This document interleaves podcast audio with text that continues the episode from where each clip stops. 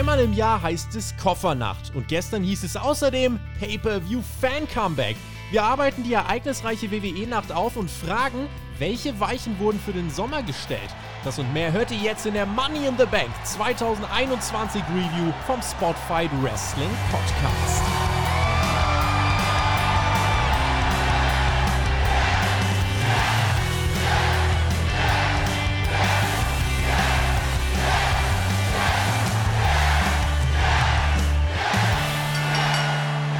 Einen wunderschönen guten Morgen, liebes Spotfight-Universum. Es ist der Morgen nach Money in the Bank. Wer sind die Jäger und die Gejagten bei WWE in diesem Sommer? Das sollte sich heute entscheiden. Das war eine der Sachen, die sich heute entscheiden sollte. Wir haben geschaut. Money in the Bank 2021. Es ist äh, ein schöner Montagmorgen um 5.30 Uhr. Wir sind live mit unserer Review. Das ist der Spotfight Wrestling Podcast und wir wollen drüber reden. Wunderschönen guten Morgen an 150 Leute im Live-Chat. Wir kommen auch frisch von den Live-Reactions von äh, dem guten Herr Flöter. Ja, der ist Wrestling-Promoter und das ist der Mann zu äh, dieser Seite da. Hallo, einen wunderschönen guten Morgen an Herr Flöter. Äh, das war Money in the Bank. Happy Koffernacht. Einen wunderschönen, was auch immer. Ich hab's euch gesagt, Freunde. Wir haben so lange drauf gewartet und jetzt war es wieder da. Wir hatten mal wieder Gänsehaut. Es waren Fans, die haben reagiert und es war ach, geil. Und, und Rob Holly ist auch geil. Der spendet Rob uns Holly. übrigens 5 Euro. Wunderschönen guten Morgen uh, auch an dich. Uh. Für Alex Schmerzensgeld, warum das denn? Also, ich weiß nicht, wir können, wir können gleich mal drüber sprechen. Ich glaube, ja. Schmerzensgeld äh, Brauchen wir nee, heute nicht zahlen. Das war, das war äh, Diffamierung des Alters wegen.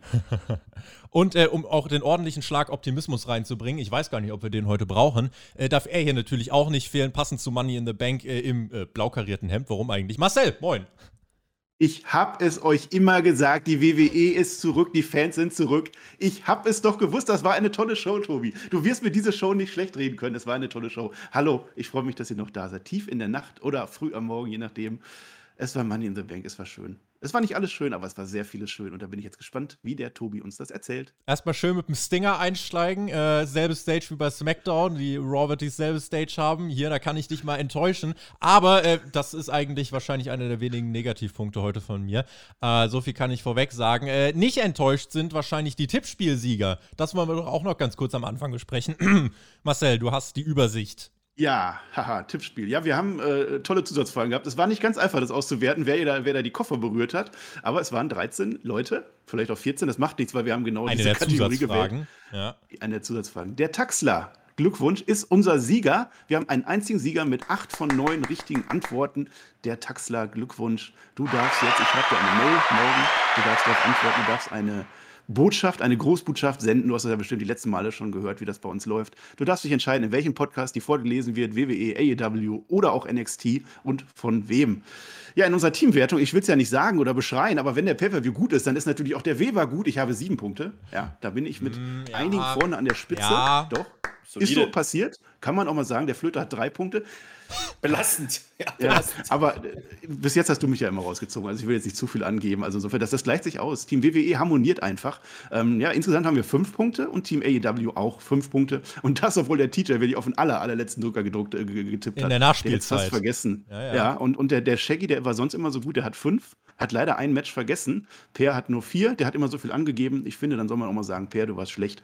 Das war unser Tippspiel. Und jetzt bitte rein in die Show. Bitte rein in die Show. Übrigens, unsere Tippspiel, ja. wenn sich jemand fragt, wie kann ich da teilnehmen, äh, das ist für alle Supporter freigeschaltet. Patreon.com slash Spotfight Podcast. Und zur Feier des Tages zur Rückkehr des Fans gibt es bis zum nächsten Sonntag 15% Rabatt auf alle Jahresmitgliedschaften. Äh, schaut da gern vorbei. Äh, let's kick it off. Wir fangen an mit dem, was im Kickoff passiert ist. Das, das äh, ich habe keine Ahnung. Die Usos kamen heraus und wurden gut bejubelt. Sie trafen auf die Mysterios SmackDown Tag Team Championship Match. Äh, wenn man das so liest, denkt man sich, hätte eigentlich vielleicht auch auf die Main Card gekonnt. Ähm, die Mysterios kamen durch ein blaues Aztekenportal zum Ring. Äh, fragt mich nicht, aber das ist passiert. Wir haben kurz Angst gehabt, dass sie im Tempel von Lucha Underground verschwinden. Ähm, ansonsten, die Fans haben halt alles gefeiert, so ziemlich. Die Fans waren gut drin. Es gab This is Awesome Chance, äh, gutes Match. Dominik hatte viel Zeit im Ring. Und um es kurz zu machen, in der Schlussphase soll es den 619 geben. Äh, Jay Uso wirft sich aber vor seinen Bruder. Der bringt dann den Superkick durch. Eins, zwei, Kickout und dann muss Ray aber in den Turnbuckle, wird eingerollt, der andere Uso hilft von außerhalb beim Cover und äh, der Ref sieht's nicht und die Usos sind neue Tag Team Champions, also direkt mal ein Titelwechsel noch vor der Main Show. Finish nicht ganz sauber, aber die Crowd hat das richtig gefeiert. Herr Flöter, ich fand, das war als Kickoff-Match, ähm, war das ganz passabel und es hat die Leute heiß gemacht. Ja, und äh, ich habe ein bisschen dran gezweifelt, warum er das im Kick, in der Kickoff-Show macht, ja, weil ich habe ja ehrlich damit gerechnet, dass der Titel nicht wechseln wird. Jetzt hat man es getan, ja, und äh, das hat sich aber dann vielleicht auch als ganz guter Schachzug, nicht der beste, aber ein guter Schachzug rausgestellt, äh, dass man das Match am Anfang gebracht hat. Man hat die Halle abgeholt und du hast gesagt, auch die Usos haben durchaus äh, gute Reaktionen bekommen, also mhm. im Sinne von Pop, ja. Und äh, das hatte ich nicht erwartet. Äh, andererseits ja, ist das auch so ein bisschen, ne, du hattest ein bisschen das Gefühl, die Crowd honoriert auch die Vergangenheit, ja. Also vielleicht sind da auch ein paar dabei gewesen, die die letzten Monate nicht so intensiv verfolgt haben, weiß man nicht, kommen wir später sicherlich nochmal drauf.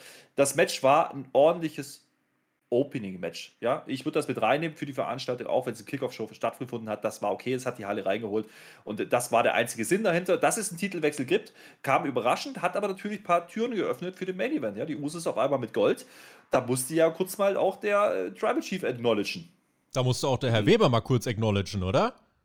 Ja, ich habe schon längst acknowledged, also ich habe Angst vor dem Tribal Chief. Äh, ja, Match selber war ein gutes Kickoff-Show-Match. Hat Spaß gemacht, äh, konnte man gucken, muss man jetzt nicht groß weiter erwähnen. Ja. Storyline-mäßig finde ich es aber tatsächlich ein bisschen komisch, weil wir hatten ja erstmal die Story, dass, dass äh, Roman Reigns die Usos nicht mehr äh, unterstützt, als er gegangen ist, was vergessen wurde bei SmackDown, was auch heute wieder vergessen wurde. Äh, und jetzt kommt Roman Reigns nicht raus und gratuliert seinen Freunden. Später haben wir es ein bisschen gesehen in einem Backstage-Segment, aber an dem Zeitpunkt, ja, also Reigns ist wieder nicht da und trotzdem greifen die Usos später wieder ein. Das ist ein bisschen vernachlässigt, die Story. Naja, was soll's. War, war Kickoff-Show, war okay. David hat uns in den Chat geschrieben, er hatte das Gefühl, ab und zu war ein bisschen Thunderdome-Sound dabei. Auch in dieser Ausgabe an euch wieder die Frage, wie hat euch das gefallen von der Stimmung her? Ich finde, je weiter wir in die Show gehen, umso mehr erübrigt sich das Thema, weil die Stimmung immer besser wurde. Starten aber erstmal mit dem Opener und das war das Women's Money in the Bank Ladder Match. Das eröffnete die Show. Vorher gutes äh, Feuerwerk, die Stimmung war stark und ich war gespannt, äh, wie die Crowd reagiert. Es war halt schwer einzuordnen, weil sie alles irgendwie erstmal am Anfang, jeder Theme kam und alles mal, yay! So, und weiter. Und das war immer so ein bisschen schwierig dann einzuschätzen. Ähm, ja, da bekam irgendwie eine Nikki Ash oder Nikki ASH bekam mal einen Pop, dann bekam mal eine Naomi einen Pop und irgendwie andere waren egal. Man zeigte beim Entrance auch die ganze Zeit Rückblicke auf die Koffergewinne von denjenigen, die schon mal Erfolg hatten in dieser Matchart, fand ich gut.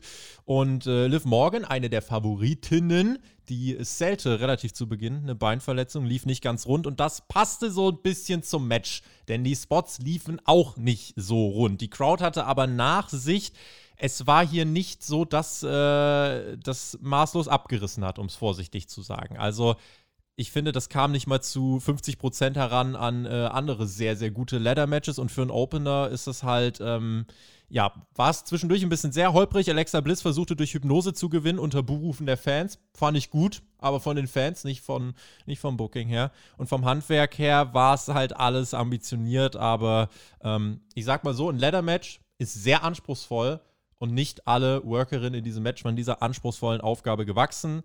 Keine Katastrophe, aber ich fand es halt, ähm, ja, war, war nicht unbedingt gutes Pro-Wrestling. Alexa Bliss wurde dann außerhalb des Rings unter einer Leiter begraben. Sechs weitere Frauen standen im Ring auf Leitern, prügelten sich dumm und dämlich und Nikki Ash macht das Einzige, was jeder normale Mensch in so einer Situation machen würde. Die sagt, ja gut, dann kletter ich an euch Geeks vorbei, nehme den Koffer und gehe nach Hause. Was hat Nikki Ash gemacht? Sie geht nach Hause mit dem Koffer, weil sie den abhängt, während alle anderen sich auf den Leitern prügeln. Und ähm, ja, jetzt hat sie quasi vor ein paar Wochen Rhea Ripley schon besiegt bei Raw, Charlotte besiegt bei Raw. Jetzt hat sie es schriftlich, Marcel. Sie ist nämlich Mr. Money in the Bank. Sie ist jetzt nicht Mick, äh, Nikki Miss, Ash, äh, Mrs. Miss Money Miss, in the Bank. Miss Money in the Bank. Sie ist nicht mehr äh, Nikki Ash, sondern Nikki Cash, wenn du so möchtest. Niki, Niki Cash In ist sie bald. Ja. ja. das hat mich doch gefreut. Ich mag doch das Gimmick. Das hat sie verdient. Das ist eine gute Story, die man jetzt aufbauen kann. Mit Nikki ASH, wie sie neuerdings heißt. Also man hat das Nikki Ash äh, schon wieder fallen gelassen, kurzfristig. Ähm, ich weiß aber nicht, ob es wirklich passt, weil sie ist ja eine, die, die möchte ja überzeugen. Sie will ja, sie sagt ja, jeder ist ein Superstar oder ein Superheld und, und jeder kann es schaffen. Und jetzt hat sie ja einen Koffer, der so diesen sneaky äh, Touch gibt. Ne? Wenn sie, sie mit dem Koffer genauso schlau ist wie beim Gewinnen des Koffers, dann ja. kann sie nur den Titel gewinnen. Ja? Ja, das war ja sehr schlau. Also die anderen, die sechs, die da noch oben standen, die waren dann halt die letzten Deppen. Ja, da kann man dann diverse Awards verleihen und sie klettert einfach dran vorbei. War aber auch wieder interessant. War fast das wirklich Beste an diesem Match. Also es waren wirklich viele Spots, die haben sich Mühe gegeben, die haben es versucht, aber es floss wirklich nicht so richtig vor sich hin. Ähm, die Story war schon unterhaltsam. Das mit Alexa Bliss, dass, dass die unter der Leiter verschwunden ist, das fand ich dann auch wieder gut. Man hat vorher dieses Hypnose-Ding oder einmal, wenn sie den Koffer kurz runterbieben, hätte ich auch gerne gesehen, wie das dann aussieht. Mhm. Äh, das hat man aber dann, man hat das geteased, man hat dieses Gimmick weitergeführt aber man hat klar gemerkt, das spielt keine Rolle jetzt mehr und, und vermutlich auch gar nicht mehr in den Shows. Das war dann wieder in Ordnung. Alexa Bliss gegen Liv Morgan hatten wir kurz gesehen. Äh, zu dem Match wird es zwar nicht kommen, aber das fand ich eigentlich ganz nett. Äh, was hat man noch? Na, ja, Naomi lief dann wieder unter unter Ferner liefen, hat einen Double Stunner gezeigt, habe ich mir aufgeschrieben, war ganz in Ordnung. Äh, ja, Brother Nicky, Abigail gab es dann an Nikki am Ende noch. Und ja, am Ende Nikki ASH, unsere Miss Money in the Bank. Ja, naja, also das Match war nicht rund bringen wir es auf den Punkt, das war kein guter Opener, das war nicht gut gewählt als Opener. Äh, dafür war es wrestlerisch einfach zu schlecht. Und das muss man auch dann so sagen. Es ist ein Leitermatch gewesen, ja. Und auch für ein Leitermatch war es nicht gut genug. Und mhm. das ist halt so ein Problem. Wenn da beide Komponenten zusammenkommen, nämlich wrestlerisch war es nicht gut und das Leiterding war nicht gut, dann haben wir halt ein Problem. Ähm, es wird aber vielleicht dem Aufbau gerecht, ja. Also das war nicht der größte Aufbau, das war nicht das Match mit dem großen Spotlight. Ja, also das hat man dieses Mal nicht gemacht. Dementsprechend mit der Siegerin kann ich leben, äh, mit dem Rest eher weniger. Das war für mich, und das sage ich jetzt schon, das schwächste Match auf dieser Card. Äh, zumindest was dann gezeigt wurde, nicht von der Ansetzung her, aber was, von dem, was wir gesehen haben. Und ich hätte mir mehr erhofft, ja, und den Koffergewinn von, von, von Niki, den finde ich auch gar nicht falsch. Äh, ich hätte mir nur gewünscht, man hätte sie reingeschickt ohne die Niederlage. Ja? Also ich glaube, das hätte man durchaus tun können. Dann hätte man einen soliden, stringenten Aufbau gehabt. Ja, sie kommt rein und gewinnt ein bisschen sneaky, diese, diese ja. Two-Minute-Time-Battle-Dinger, gewinnt dann ein bisschen mit Upset und wurde hinten raus ein bisschen stärker und gewinnt am Ende den Gürtel. Natürlich, weil die anderen miteinander beschäftigt waren und Alexa Bliss rausgenommen wurde. Das ist von der Story her am Ende okay erzählt, aber die Umsetzung, da hat es wirklich gehackt wenn man sich anschaut. Was man äh, sagen kann, wir haben ja hinterher noch ein zweites Leitermatch gesehen, ja. was erheblich besser war. Und wenn ja. man dann den Unterschied sieht, dann stinkt das natürlich noch mehr ab, als ich zugeben Fall. möchte. Äh, und es ist auch so, dadurch, äh, durch das, was Herr Flöter auch schon beschrieben hat, äh, hättest du äh, vor zwei Wochen, vor drei Wochen schon den Plan gehabt, wer dieses Match hier gewinnt, hätte Nikki Ash nicht bei Raw äh, noch einen Pin eingesteckt. Denn dann hättest du das, finde ich, machen können, ja. Gimmick hin oder her, dann wäre das aber eine stringente Booking-Entscheidung gewesen, zu sagen, sie geht ohne Niederlage in den Pay-Per-View, gewinnt dann den Koffer, dann könntest du mehr draus machen. Hoffen wir, dass die Leute Raw einfach nicht geguckt haben, dann weiß das auch keiner und gut ist. Die Wahrscheinlichkeit ähm, ist da. Die Wahrscheinlichkeit ist da. Es war als Opener ein bisschen wackelig. Ihr merkt, wir klatschen eure, äh, wir klatschen uns eure Meinung an den Kopf Kopf. Und ihr dürft uns jetzt an dieser Stelle äh, gern natürlich einen Daumen nach oben auch runterklatschen unter das Video. Und ich möchte von euch wissen, wie fandet ihr eigentlich Money in the Bank 2021 in einem Wort? Das ist die Herausforderung für alle, die das gerade hören. Wie fandet ihr diesen Pay-Per-View in einem Wort? Jetzt in die Kommentare eins. schreiben. Du darfst dir das bis zum Ende aufheben. Da kann ich dich das nochmal fragen. Ja? Okay. Also, wir hatten fest, wackeliger Opener, gehen vom Ring dann Backstage. Da war Roman Reigns mit den Usos und meinte, schön, dass ihr die Titel habt. Das war der leichte Part. Jetzt sorgen wir mal dafür, dass ich den Titel äh, auch verteidigen kann. Und weiter ging es dann mit den Viking Raiders. Sie trafen auf AJ Styles und Omos. Es ging um die Raw Tag Team Titel. Man zeigte, warum man, äh, ja, ne, dieses, äh, ich weiß nicht, warum man es zeigt, diese Ausschnitte von diesem unsäglichen Ninja Bowling Axtwerf Contest Fäden Kacke mit den Street Profits damals. Äh, keine Ahnung, warum man das mit den Viking Raiders gezeigt hat, um ganz schlechte Dinge wieder zu assoziieren. Nun ja, dann gab es dieses Tag Team Titelmatch. Verhaltene Reaktion für die Raiders. AJ Styles bekam gute Reaktion. Äh, mein Highlight hier im Live-Chat auf Twitter war, äh, auf Twitch war dann, als jemand gefragt hat, wo sind eigentlich die AOP? Entlassen sind die! Ja, die gibt's nicht mehr. Und das Match, ja, ich sag mal so, man kann es eigentlich relativ kurz machen. AJ Styles war over, der Rest nicht. Und man muss ganz klar sagen, dass die Viking Raiders, auch wenn sie es versucht haben, auch wenn sie als Faces geworkt haben, AJ und Almost waren ja die Heels eigentlich, ähm, auch wenn die äh, als äh, Faces geworkt haben, keine großen Reaktionen bekommen. Äh, und auch da hat jemand auf Twitch geschrieben, die Pops verraten, dass sich hier keine Sau für die Story-Entwicklung der kurzen Vergangenheit interessiert. Zugejubelt wird dem, der vor drei, vier Jahren ein Star war ich wusste zwischenzeitlich gar nicht, ob die Fans überhaupt Almost und die Viking Raiders kennen. Äh, deswegen, nun ja, AJ war aber auch der, der für die coolsten Aktionen sorgte in diesem Match. Es gab diesen Assisted Hurricane Runner nach draußen, der richtig nice aussah. Äh, wrestlerisch besser als der Opener, bekam aber weniger Reaktion. Fans interessiert es nicht so wirklich. Einige Nearfalls für beide Teams und nach einem Double-Handed Chokeslam holt Omos sich den Sieg. Als AJ Styles mit dem Titel posiert hat, war Jubel. Ansonsten war hier ein bisschen Marcel äh, tote Raw Tag Team Hose. Mhm. Da, das wundert ja nicht weiter, weil die Tag Team Division ja generell nicht so ist. Flöter und ich, wir meckern immer viel und oft, dass die Tag Team Gürtel sowohl bei SmackDown als bei Raw nicht in den Pay-Per-Views vertreten sind. Das hat es vielleicht bewiesen, warum es das nicht ist. Also es war wirklich nicht over. AJ Styles war over, das haben die Fans gefeiert und wollten ihn lieben. Omos hat halt ziemlich viel gebotcht, da wird der Flöter gleich noch viel zu sagen, denke ich. Ich fand es ganz gut, dass die Viking Raiders gefeatured wurden. Also der Ivar war natürlich äh, groß dabei. Äh, und Eric vor allem, Eric, Eric, der durfte zwischendurch was zeigen. Das war in Ordnung am Ende, dadurch, dass Omos so bot, ich glaube, der muss den Finisher zweimal ansetzen. Ja, also es war, es war ein Raw-mäßiges Match. Wenn es bei Raw gewesen wäre, hätten wir gesagt, ja, ist ganz in Ordnung, kann man gucken. Titelverteidigung abhaken, würde ich sagen.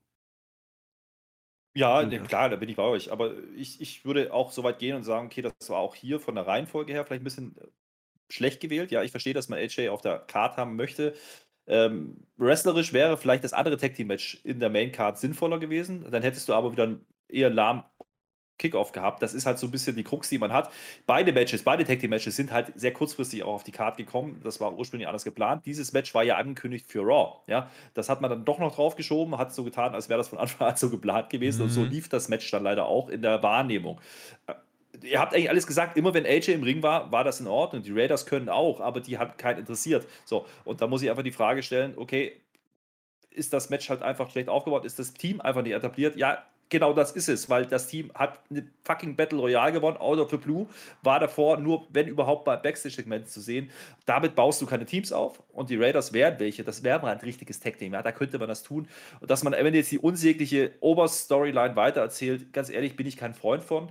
Ähm, und du hast gesagt, auch hier war das Finish nicht wirklich sauber. Und äh, das mag Aufregung sein, das mag Unvermögen sein, weiß ich nicht. Es ist auf jeden Fall störend und das ist halt ein Problem, gerade bei Pay-Per-View-Matches. Hätte man vielleicht anders lösen können. Fans zurück heißt eine hingerotzte Paarung ohne Storyaufbau äh, mit schlecht geschriebenen Charakteren wird von den Fans bestraft. Und äh, wir haben später gelernt, wenn die Fans was äh, geboten bekommen, dann feiern die es auch ab. Hier war es so, die Fans mhm. haben halt was geboten bekommen, was sie eben nicht so äh, Sie wollten aber, hat. sie wollten aber. Sie wollten. Das ist der Punkt. Ja, ja das war ja meine Theorie so ein bisschen. Ist diese Crowd generell etwas leiser? Hört man das nicht so? Oder bei AW? Nein, wir haben hinterher gesehen, diese Crowd kann und ja, sie konnte auch, aber absolut. am Anfang halt noch nicht. Das war zu diesem Zeitpunkt die erste Stunde Money in the Bank. Das war so ein bisschen, wo wir dachten, ja, wenn es hinten raus besser wird, okay, aber war jetzt nicht der ganz heiße Start. Äh, ja, boy, oh boy, did we know. Drew McIntyre war backstage im Interview, hat laute Reaktionen auf viele Buhrufe bekommen, fand ich, äh, und meinte, er wird jetzt gewinnen. Äh, es ging erstmal weiter dann mit dem WWE-Titelmatch, bevor McIntyre irgendwas gewinnen konnte. Gut Nein, für Moment, Bobby. Er sagt nicht nur, er will gewinnen, er sagt, das ist jetzt wirklich seine allerletzte Chance. Also, dass wir das schon mal wissen, das kommt nie wieder. Es war gut für Bobby und Kofi, denn es gab noch keinen Männerkoffer-Gewinner. Deswegen konnten die machen, was sie wollen. Äh, konnte keiner eincashen danach. So, und dieses Match war kein großartiges Wrestling-Match, aber ein großartiges Storytelling-Element. Und das, finde ich, äh, ist so eigentlich schon die, die Quintessenz. Ähm, generell, diese Story als erstmals angesetzt wurde, Bobby Kofi, hast du gedacht, ah komm, das ist halt eine Überbrückung für ein Pay-Per-View. Hinten raus hast du die Story aber gut erzählt, sodass vor allem Bobby Lashley als Champion vom Charakter her mehr profitiert hat. Und dann hattest du dieses Match, Kofi bekam guten Jubel. Äh, und an dieser Stelle auch mal, WWE macht ja immer diese lustigen Animationen. Kofi hat irgend so eine Super Mario-Animation mit Kofi, äh, mit, mit äh, sich selber bekommen das fand ich ganz cool. Also eine der wenigen äh, Animationen, wo ich gesagt habe, ey, das war nicht zu overproduced, sondern wirkte eigentlich ganz nice. Und Roman das, Reigns. Das, ja, Roman Reigns äh, kriegt da irgendwie so wie diese Cristiano Ronaldo-Figur äh, Ronaldo auf Madeira, die auch dahin gekackt ist. Äh. Ähm, das hier wirkte eben auch von Anfang an anders als äh, Opener. Und das zweite Match hier war eine ganz andere Energie drin. Und ähm, Story war anfangs, Kofi hat aus der Niederlage gegen Lesnar damals gelernt im WWE-Titelmatch. Nun, aufs Maul bekommen hat er hier leider trotzdem, hat massiv kassiert, wurde mehrmals gegen den Ringpfosten geschmissen, hat das gut gesellt und Lashley wurde brutaler und brutaler und brutaler und hat das wirklich dann gezogen. Es war ein langgezogener Squash und zwar über 7 Minuten und 40 Sekunden. Äh, Hurtlock, Dominator, mehrfach hatte der Kofi komplett brutalisiert und ähm, am Ende steht hier ein stark aufgebauter Bobby Lashley, der durch Submission beziehungsweise eigentlich ja TKO mehr oder weniger gewinnt gegen Kofi Kingston. 7 Minuten 40 Sekunden, wie gesagt. Und der Mann hier drüben, der Herr Flöter, der hat das gecallt. Der hat gesagt, Bobby Lashley muss das hier dominant gewinnen. Kofi darf hier keinen Stich sehen. Ich gratuliere, Herr Flöter, dass es passiert und das war auf sehr vielen Ebenen die richtige Entscheidung. Ja, absolut. Ich, ich, glaube auch die Ansetzung im Nachhinein mit Kofi Kingston war Gold wert. Ja? Für, wenn man diese Story erzählen möchte, dann brauchst du jemanden, der das auch verkaufen kann. Und Kofi Kingston hat das 1A verkauft. Ja? Also der hat eingesteckt wie nochmal was. Und das hat dem Charakter MVP wieder zurückgebracht, den wir eigentlich wollten, den wir auch geliebt haben, nämlich den Hurt Business, vielleicht sogar noch ein bisschen drüber Charakter. Und das ist ein Punkt, wo ich sage, yo, da hat WWE viel, viel richtig gemacht. Das Match an sich ist gar nicht so wichtig jetzt. Ich würde jetzt nicht wrestlerisch bewerten wollen, weil das, das macht bei den Squash selten Sinn. Was sie aber gemacht haben, ist im Endeffekt über das Storytelling zu kommen, Lashley ganz klar als den ganz großen Mann bei Raw hinzustellen und Kofi Kingston war dann am Ende ein Übergangsgegner, ja, aber es hat einen Sinn. Ja, er ist nicht sinnlos gesquasht worden. Und so macht man das auch. Also Kofi Kingston hat davon jetzt nicht gelitten. Ja, der, der, der, das tut nicht weh. Ja, den kannst du jetzt wieder weiter in der Midcard einsetzen oder noch ein bisschen weiter erzählen. Das ist alles in Ordnung. Am Ende ist es auch der logische Schluss gewesen, denn er hat Xavier Woods bei Hell in a Cell auseinandergenommen. Er hat jetzt Kofi Kingston auseinandergenommen. Und äh, vielleicht bleibt er dann noch einer aus der Riege, die sich irgendwie kennen. Mal gucken. Das ist ja noch so eine Möglichkeit, die da mit im Raum steht. Also ich äh, halte das für eine absolut fantastische Entscheidung und ich habe es äh, deswegen gesagt, weil ich es mir erhofft habe und am Ende haben sie es gemacht und boy oh boy, WWE kann es noch, ja, die können es. Ja, in dem Moment fing der Pay-Per-View eigentlich an, ne? Mhm. Also ich bin jetzt nicht bereit, im Fazit nochmal, äh, werde ich gleich sagen, den Anfang können wir nicht rausnehmen, der ist so, so passiert, aber ab jetzt war es einfach großartig. Der Squash war eine richtige Entscheidung. Also hier, wo ist er hier unten, der der Bobby, der Bobby-Mann? Unter die, ja, ja, versucht das, ja. Äh, bringt noch ein bisschen. Ist egal, ich wollte jetzt einen kleinen äh, visuellen Gag machen, bringt nichts. Äh, ich habe mir ja vorher erhofft in diesem äh, Match, Moment, den, den, visuellen Gag hast du mit deinem Hemd ja schon gemacht. ach, der war gut, Herr Flöter. Ich bin da mal raus. So, das war der nächste visuelle Gag, der nicht funktioniert hat. Jetzt wow. lass mich doch mal über Wrestling reden. Mann. Jetzt lass die Review nicht den Bach runtergehen, Marcel. Mann, wir Worken. haben doch keine Zeit. So, jetzt weiß ich nicht mehr, was ich sagen wollte. Ja, doch, ich habe mir eigentlich gehofft bei dem Match, äh, dass wir da die Storyline mit reinbringen, das mit MVP und, und Xavier Woods und Kofi Kingston und so. Und was da bei Raw geteased wurde, dass, dass Bobby Lashley äh, ja, MVP vielleicht verlassen will. Da habe ich mir gehofft, dass da mehr erzählt wird. Also, das wäre ein Match, da hätte ich verziehen, wenn da äh, Sachen passieren. Äh, so wie es jetzt gekommen ist, das wäre vielleicht mein zweitliebstes Szenario. Einfach ein Squash-Match ist auch gut. Was Völter sagt, Kofi Kingston ist der perfekte Mann dafür. Da weiß man vorher, der ist in der Crowd over. Jeder liebt Kofi Kingston. Dem und das ist der, der vermöbelt groß. wird. Ja. Ja, Genau, dem schadet das nicht. Der hatte seine Chance, das war gut. Xavier Woods war gar nicht mit rausgekommen. Vielleicht baut man da noch was auf. MVP, der war da. Äh, ansonsten, das war die Heal. Genau das brauchen wir jetzt. Bobby Leslie ist stark. Und du hast Big E gerade schon geteased. Äh, der könnte natürlich theoretisch jetzt da auch mit eingreifen. Ein, einen habe ich noch, Tobi, bevor du äh, das Match zumachst. Ich möchte daran erinnern, dass dieser Mann, dieser Bobby Lashley, diese Woche 45 Jahre alt geworden ist. Ja? dieser MVP mit dem Krückstock, der daneben läuft, ist nur ein oder zwei Jahre älter. So, und jetzt guckt euch diesen Bobby Lashley an. Der hat verdammte 15, 20 Jahre dahin gearbeitet, dass er diesen Run bekommt. Jetzt ja. hat er es endlich vor Fans und jetzt kriegt er vor allen Dingen nochmal diesen entscheidenden letzten Push, um auch nochmal eine richtige Monster Hill zu werden. Geil, ja. Ja, jetzt stehen sie hinter ihm ja? endlich. Ja, richtig. Der sieht halt vor allem auch so aus. Ja. ja. Der sieht ja. so aus, das kaufe ich komplett. Das ist auch und, der perfekte Gegner von Lesnar, ja. wenn der kommt, auf alle Fälle. Goldberg. Ich möchte sagen, Kofi wurde gar nicht mega geswasht. Kofi kam aus einem Hurtlock raus. Das passiert nicht oft, ja. aber ansonsten war natürlich sehr einseitig. Das, das Match, was jetzt kommt, das Match, was jetzt kommt, wahrscheinlich gegen Goldberg. Ihr könnt die aktuelle Hauptkampfausgabe noch hören vor Raw. Jetzt, äh, da gibt es die Review bei uns natürlich auch morgen hier auf dem Kanal.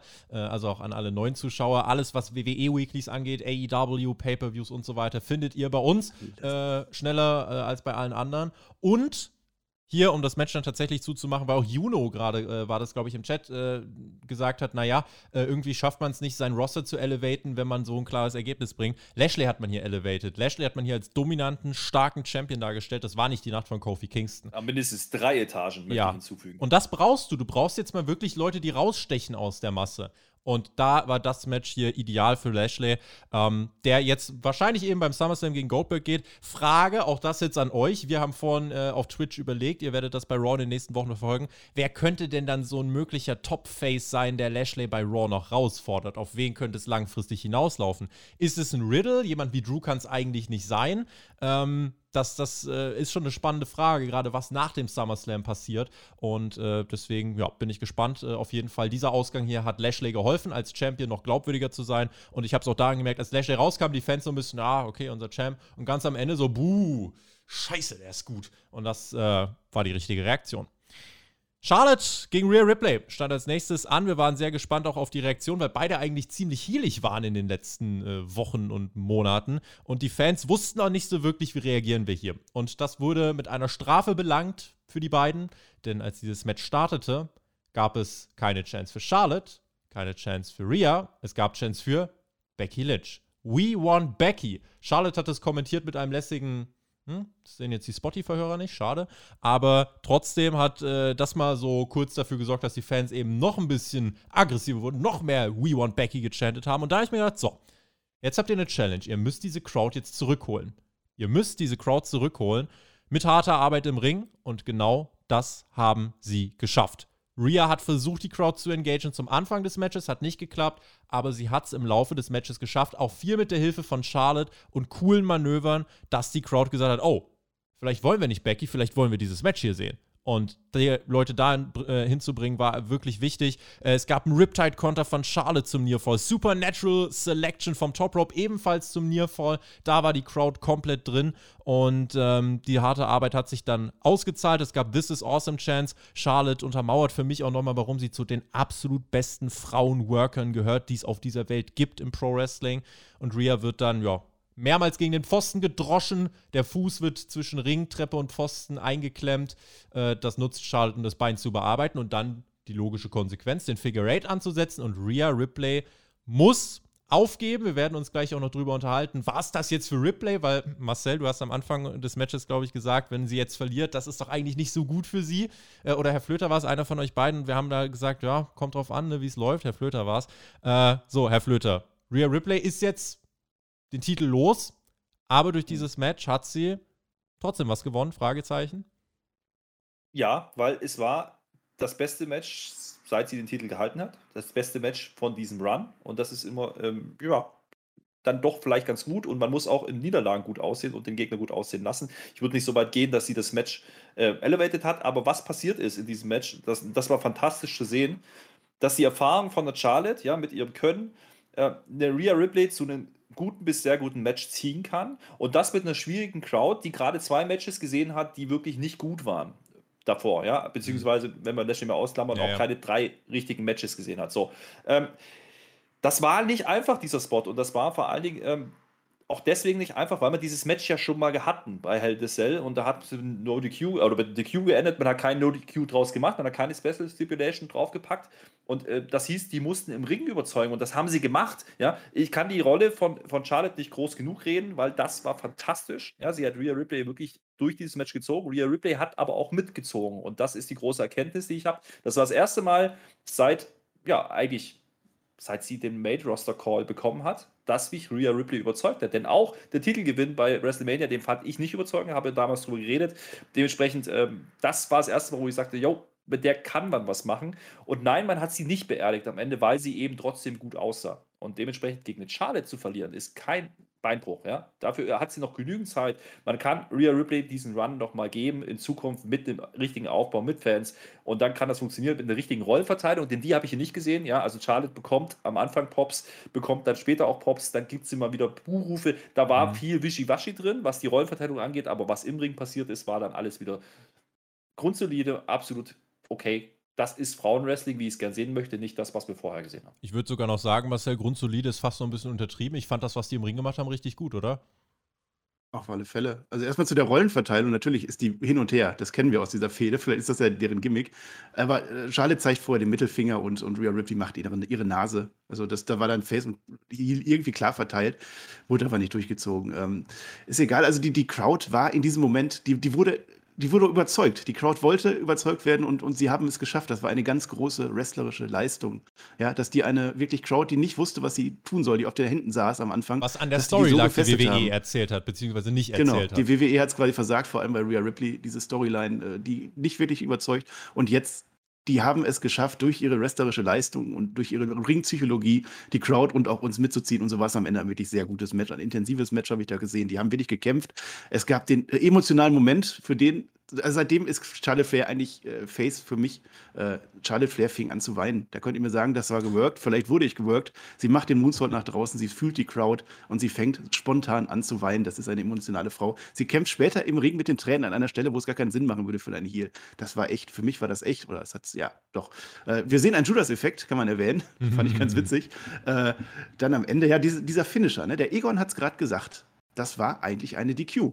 Denn wenn die WWE mir eins gelehrt hat, wenn ich etwas auf etwas draufwerfe, auf einen Tisch, auf eine Treppe, das ist okay. Wenn ich aber mit der Treppe auf, auf die Dame dann draufschlage, ist es eine DQ. Das hätte der reformieren müssen. Der Fuß ist eingeklemmt, ich haue drauf, DQ. Egal lassen wir das. Hat Egon aber gut richtig Charlotte nichts dafür, wenn die aus Versehen ihren Fuß da einklemmt und Charlotte aus Versehen Ja, aber Rhea Ripley wurde also disqualifiziert, weil sie da die Pappe ins Gesicht gehauen hat. Ich sag's nur, ich sag's nur. Ansonsten natürlich dieses Brutality. Also, also Charlotte Flair zeigt ja am Ende die Brutality, die Rhea Ripley die ganze Zeit gefehlt hat. Ja, das war da ganz gut. Äh, Rhea Ripley darf aber aus diesem Supernatural Selection auskicken. Das war auch nennenswert. Also, das war etwas. Ich würde jetzt sagen, Rhea Ripley wurde mit dieser Niederlage in einem sehr guten, starken Match besser dargestellt als mit den Siegen vorher, die sie gegen Asuka hatte oder gegen Charlotte und Asuka, die nicht so überzeugt haben. Und wenn man Rhea Ripley jetzt ein bisschen zurückfährt, wenn sie jetzt wirklich ein Heel wird, weil das ist eine Heel in meinen Augen, dann kann das jetzt was werden. Und Charlotte als, als äh, Titelträgerin nehme ich zu jedem Zeitpunkt, auch wenn es natürlich, auch das kann ich verstehen, viele sagen werden, ja, schon wieder Charlotte. Das ja. glaube ich nämlich auch. Und vor allem, wenn jetzt tatsächlich, also wenn jetzt wirklich äh, sich dann noch der Wunsch der Fans bewahrheitet, was sie ja am Anfang gechannt haben, we want Becky, weil mal Becky gegen Charlotte beim SummerSlam, mhm. weiß ich nicht, ob wir das brauchen. Habe ich schon mal gesehen. Ne? Haben wir doch, glaube ich, schon mal 1, 2, 3, 35 Mal gesehen. Ähm, ich möchte ja noch eine Sache einwerfen, denn wir haben ja inzwischen eine Kofferhalterin. Richtig. Eine Kofferhalterin. Und das ist eine, fast eine Superheldin. Und die hat ja diese Charlotte und diese andere hat die ja auch schon mal besiegt. Ja, es war Beat the Clock. Ist ja egal, aber sie hat sie besiegt, verdammt nochmal. Und jetzt sind wir wieder beim Thema, warum lässt man die nicht alles gewinnen bis zu diesem Kofferding? Mein Gott, das, das hätte man machen können. Ärgerlich. Das wäre ein schöner Aufbau gewesen. So, aber hat keiner gesehen. Weil sie es nicht wussten zu dem Zeitpunkt. Das, ja, das machen sie das hoffentlich in den nächsten Wochen, aber eigentlich baut WWE Kofferträger, Schrägstrich Kofferträgerinnen auf, indem die erstmal alles verlieren. Gucken wir mal, wie das dann jetzt läuft. Äh, meine, Ein Satz noch. Ja. Bevor, bevor, bevor du zumachst wieder. Äh, ich fand es sehr mutig, dass WWE diesen Titelwechsel macht. Ja, weil das ist kein Selbstläufer. Du hast mit Charlotte jemanden, die auch unter Buchruf die Halle verlassen hätte können, ja, ja. wenn die Fans keinen Bock drauf haben. Hätte ich am Anfang das, auch gedacht. Das war, da hatten sie Eier. Da hatten sie echt Eier. Aber dadurch, dass sie im Ring wirklich geliefert haben, hat jeder gesagt, okay, Respekt, das war ein geiles Match, okay, alles in Ordnung, kann man so machen. Und das finde ich, find ich sehr, sehr gut. Ich habe mit diesem Titelwechsel überhaupt nicht gerechnet. Ich habe es am Anfang gesagt, die begraben Ripley, das haben sie nicht getan so gesehen, was bist du aussetzen? Ja. Die, beiden haben das, so die beiden haben das gerade gebogen, was WWE versäumt hat im Storytelling. Und äh, letzten Endes, du hast jetzt Charlotte. Ich sehe aber was Positives darin, denn sagen wir mal so, Rhea hat jetzt halt gegen Charlotte im Verlaufe der, ihres Main-Roster-Aufstiegs nicht wirklich einen Stich gesehen. Nicht bei NXT, nicht bei, äh, nicht bei WrestleMania. Ähm, und dieses Gimmick von Rhea gerade auch mit der langen Nase und so, das ist es nicht. Und ganz ehrlich, nutzt das Ganze. Rhea Komm hat Brutality noch. raus und zeigt die lange Nase. Rhea hat noch genug Zeit im Main Roster. Äh, die wird ihren Run noch gut bekommen. Das war halt jetzt ein Versuch, der ist fehlgeschlagen. Da ist nicht nur sie dran schuld, sie ist ein Stück weit dran schuld, weil die Matches dann im Ring selber auch nicht immer funktioniert haben. Auch die Sachen gegen Asuka, wo du gedacht hast, ey, da kann sie doch was zeigen. Das hat nicht geklappt. Deswegen jetzt nochmal ein bisschen runterkommen, beständig aufbauen, vielleicht am Gimmick ein bisschen was schrauben und dann glaube ich, kann Rhea Ripley immer noch ein Big Player werden. Sie hat in diesem Match gezeigt, sie kann mit Charlotte mitgehen, aber rein von der Leistung hier im Ring ist absolut begründet, warum Charlotte der Champion dieser Division ist, weil sie hier einfach die bessere Frau war. Punkt. Amen. Riddle und Books, wer ist da eigentlich der bessere Sänger? Das haben wir uns gefragt im nächsten komplett wilden WWE Backstage-Segment. Ähm, dort waren sie Backstage, Rick Books und Riddle, und sangen den Theme von Randy Orton. Shinsuke Nakamura steht daneben und macht äh, die Geste, die man hier nicht sieht, weil der äh, Ausschnitt zu klein ist, ja. und, also das mit dem Visuals kriegen wir echt nicht hin. Nun ja, nee. und äh, dann das Schöne war, Kevin Owens wurde dann gezeigt, steht daneben und denkt sich, what the actual fuck? Das war sehr schön, dass WWE gesehen hat. Das war, äh, witzig. das, war das hat das Segment besser gemacht, äh, weil sonst war es einfach nur so ein abgefuckter, äh, feuchter Traum von Vince gewesen. Aber so, Marcel, haben wir alle einmal kurz gelacht. Ja, das war ja nach dem, wir müssen ja die Crowd jetzt wieder ein bisschen runterholen und so. Das war schon okay. Und, und ja, Kevin Owens stand dann da einfach nur daneben und hat sich gefragt, was wollen die hier von mir? Ich hätte es ja noch besser gefunden, wenn Randy Orton gekommen wäre, aber King Randy, so wird er genannt, King Randy ist ja irgendwie nicht da. Der ist ja irgendwo hier, hm, keine Ahnung. Wir werden es nicht erfahren, da war wieder ein Video, das gemerkt. Kurz die Freakshow Backstage. Kevin Owens guckt sich das an und geht raus, denn als nächstes kam das Money in the Bank Match der Männer, was anstand. Parallel, money, das, money, money, parallel äh, freut mich übrigens, dass 250 Zuschauer hier live dabei wow. sind am Montag um 6 Uhr. Äh, bei uns gab es auch im Stream zu dem Zeitpunkt einen kurzen Zuschaueranstieg, denn die Amis sind äh, reingeschnallt bei uns. Warum? Peacock hat gestreit, äh, gestreikt und deswegen haben sie gesucht, wo können wir denn jetzt Money in the Bank gucken? Äh, ja, bei uns gab es nur die doofen Germans, die ein bisschen Catchen geguckt haben. Ähm, aber wir haben den Leuten dann versucht zu helfen, eine gute Zeit zu geben. Ja, und dann hat äh, Peacock das Ganze nach den Entrances auch äh, gefixt bekommen. Ähm, da gab es die großen Probleme nur in den USA. Spannend die Reaktion äh, dann eben zu gucken, äh, auch gerade auf einen Drew McIntyre, der sein Schwert in einen Steinblock gerammt hat bei seinem Entrance. Und äh, die Reaktionen waren gemischt. Gegen Ende wir waren uns nicht sicher, auch da gern eure Meinung. Äh, war es fast so ein bisschen, als hätte man ein bisschen runtergepegelt. Ja, das, was man bei Roman Reigns mal gemacht hat. Tendenz, gemischte Reaktion zu fast eher Däumchen nach unten.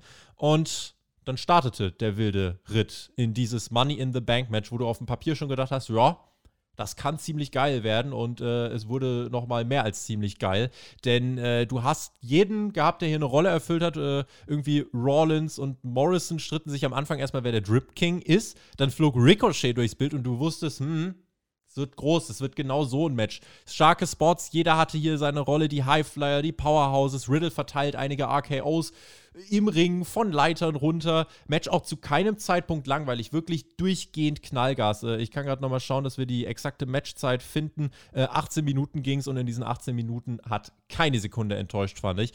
Drew war dann mal auf dem Weg zum Koffer, aber wir und Shanky kommen heraus. Uh. Wenn ihr uh. euch fragt, als Nicht-WWE Raw-Zuschauer, Gesundheit, äh, das sind die Lakaien von Jinder Mahal.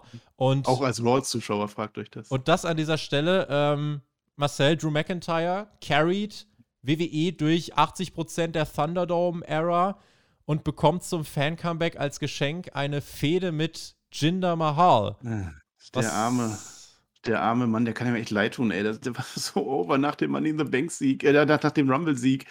Ah, und dann, ja gut, dann kommt da so eine blöde Pandemie rein, ne? Und jetzt, ja, jetzt haben wir was gesagt mit diesem Stein am Anfang. Das ist ja ein Moment, der haut da sein Schwert rein. Da muss die Crowd poppen oder buhen. Irgendwas ist da passiert und wir als Zuschauer hören nichts. Das wurde ganz klar runtergepegelt. Das heißt, es wurde geboot.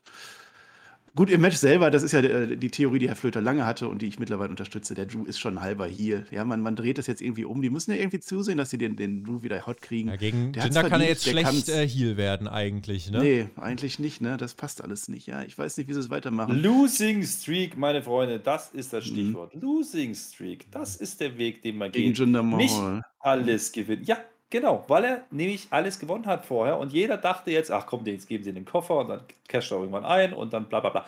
Und genau das passiert eben nicht. Und das ist doch genau der Knackpunkt. Ja? Der, der hat jetzt seit Wochen im Endeffekt uns verarscht, ja, mit seiner Last Chance. Chance also, wenn ich mir den Drew McIntyre Losing Record in den letzten Monaten anschaue, hat er eigentlich alle Pay-Per-View-Matches verloren. Er ist eigentlich schon auf einer Losing Streak, wenn man so will. Ja. Endlich sagt's mal einer. So, und das, das, das ist dann schon okay. Ich wollte nicht in die Parade fahren, Marcel, aber das müssen wir einfach erwähnen an der Stelle. Ja, ja, ja. Und ich habe ja auch da jetzt nichts dazu mehr. Das ist ja okay.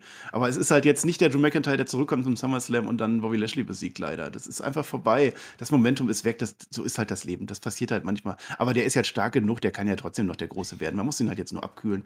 Und das machen sie jetzt. Ansonsten in dem Match, ich fand es halt gut, dass, dass sich Seth Rollins mit, mit John Morrison verbündet haben aus dem Nichts, die beiden Drip Guys. Das fand ich gut. Die haben viele Moves zusammen gemacht, so lange, bis es dann halt nicht mehr klappt. Bis dann, glaube ich, Rollins angefangen hat, gegeneinander zu gehen. Mhm. Dann sagt Congraves noch too much Drip to win. Ja, da war das dann auch durch. Und wir hatten natürlich die Spots ohne Ende. Wir hatten, wir hatten äh, Ricochet, der war komplett übermotiviert, also wie der da rumgehüpft ist. Typ. Der Mann ist nur krank. Ja, das Wirklich, richtig, richtig viel Kevin Owens nimmt es natürlich auch. Also alles, was Kevin Owens in der Pandemiezeit an Schmerzen aufgespart hat, das hat er jetzt halt alles einmal wieder verbraten. Der ne? flog durch die Leiter mit der Powerbomb nach draußen. Also, und auch das, wir haben es vorhin angesprochen, das Ding wollen wir auch hier den Punkt dahinter machen. Äh, das war ein galaktischer Unterschied zum Frauenmatch. Während ich tatsächlich sagen würde, dass das Frauen-Money in the Bank-Match eines der schwächsten tatsächlich war, wenn nicht wirklich vielleicht sogar das Schwächste, tut mir leid, muss ich so ehrlich sagen, äh, fand ich, war das ja auf dem Weg dahin, wirklich eines der besten zu werden, das Männer Money in the Bank Match. Es gab äh, einige Holy Shit Chants und am Ende gibt es dann äh, Seth Rollins, der nach oben klettert, aber Big E hält ihn auf und guckt in die Masse, nimmt Seth Rollins auf die Schultern und dann äh, it's going down. Und da gab es den Big Ending von da oben, richtig guter Moment.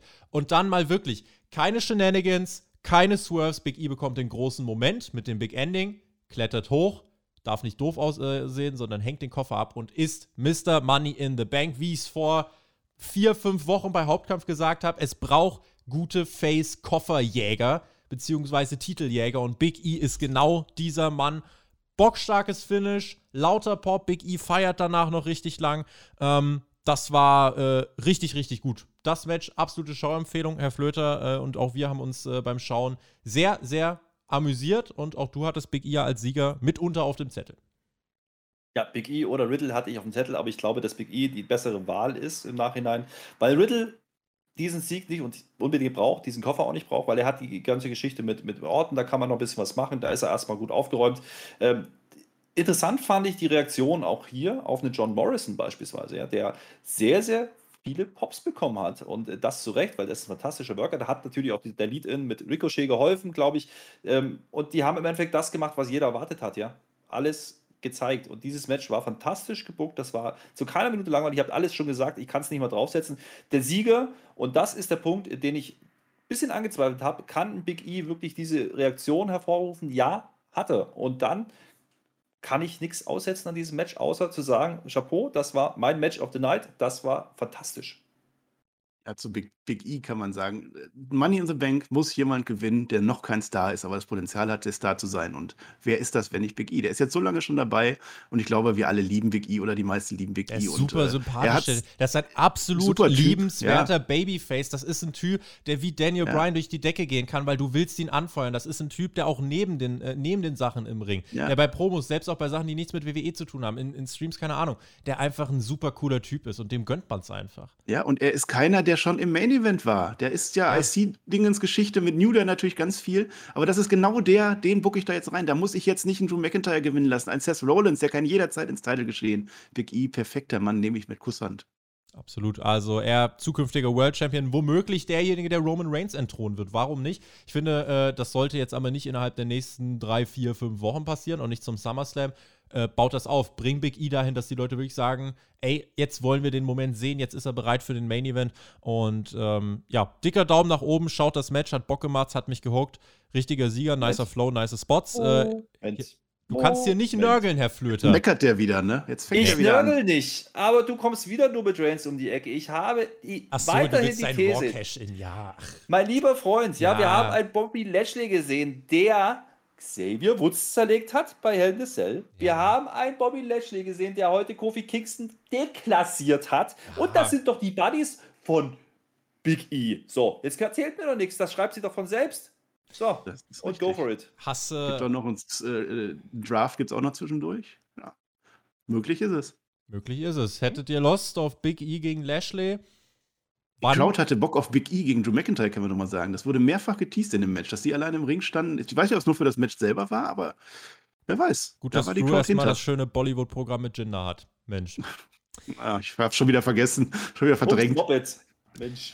Seth Rollins hat sich scheinbar im Match zu viel mit äh, seinem Stil und mit Drip Drip äh, beschäftigt, denn äh, der war dann backstage ziemlich sauer, hat gesagt, ich war nicht gut genug. Ich müsste aber auch eigentlich sowieso, warum muss ich überhaupt mehr sowas erarbeiten? Ich hätte das äh, Titelmatch schon verdient und hat sich da auch aufgeregt, ja, und jetzt steht Edge stattdessen in diesem Titelmatch und ähm, ja, hat er, hat er sich darüber aufgeregt und äh, mit Edge, ja, war das Schlagwort gefallen. Apropos, denn damit ging es zum Main Event dieser Show. Und äh, nur kurze Rückmeldungen von euch im Chat und äh, auch von euch beiden.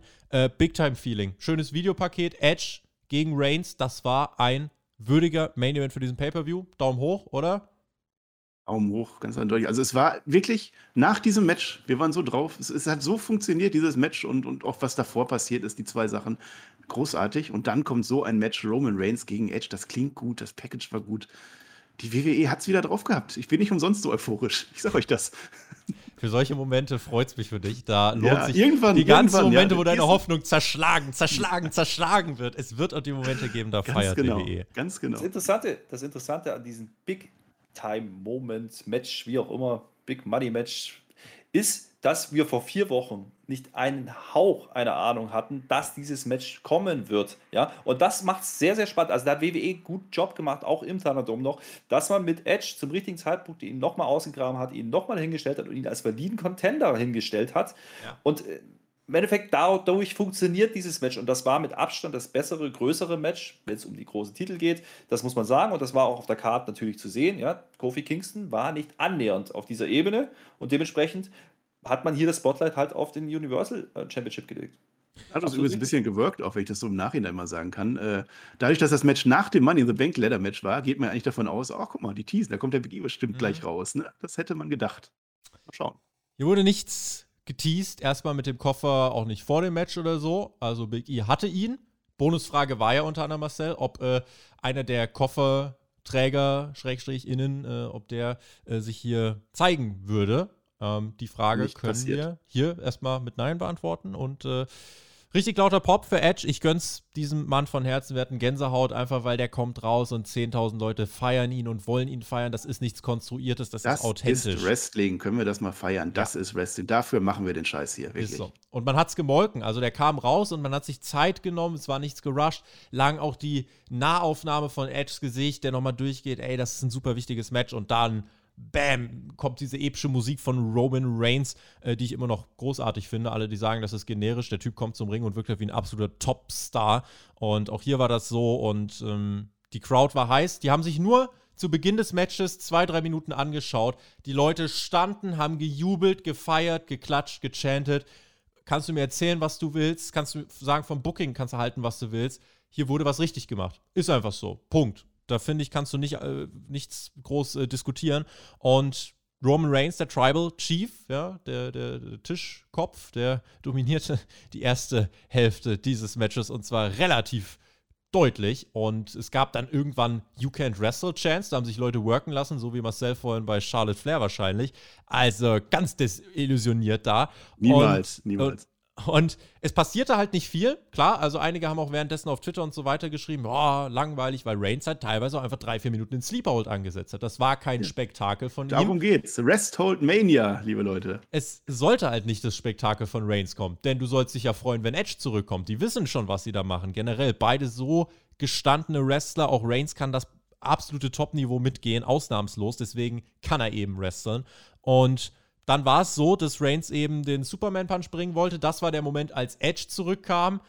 Kleiner, ja, kleiner Minuspunkt war, dann steckt Roman Reigns irgendwie ein, zwei Bumps ein und dann liegt er genauso fertig am Boden wie Edge, der vorher zehn Minuten aufs Maul bekommen hat. Ja, äh, vielleicht nicht ganz ideal. Äh, Edge kam dann aber eben ins Match zurück nach zehn Minuten, setzte seinen Submission-Move an. Beide arbeiteten noch viel mit ihrer Mimik und äh, Reigns kommt aber noch in die Seile. Edge versucht dann den Spear. Reigns fällt aber über die um sondern Edge prallt ab und landet dann im Guillotine-Choke. Dann versucht Reigns außerhalb des Rings den Spear, fliegt durch die Barrikade und richtet sich wieder auf und Edge sagt, ja, ich zeig dir mal, wie es geht und zeigt den Spear gegen den Rest der Barrikade. Das war ein ziemlich cooler Moment, äh, hat die Fans natürlich auch gefreut, hat schön gescheppert, ja, und äh, Match schaukelt sich dann hoch. Es gab dann, lustig, weil ich mit Marcel im Stream darüber geredet habe, wir haben überlegt, gibt es bei jedem WWE Pay-Per-View einen Ref-Bump?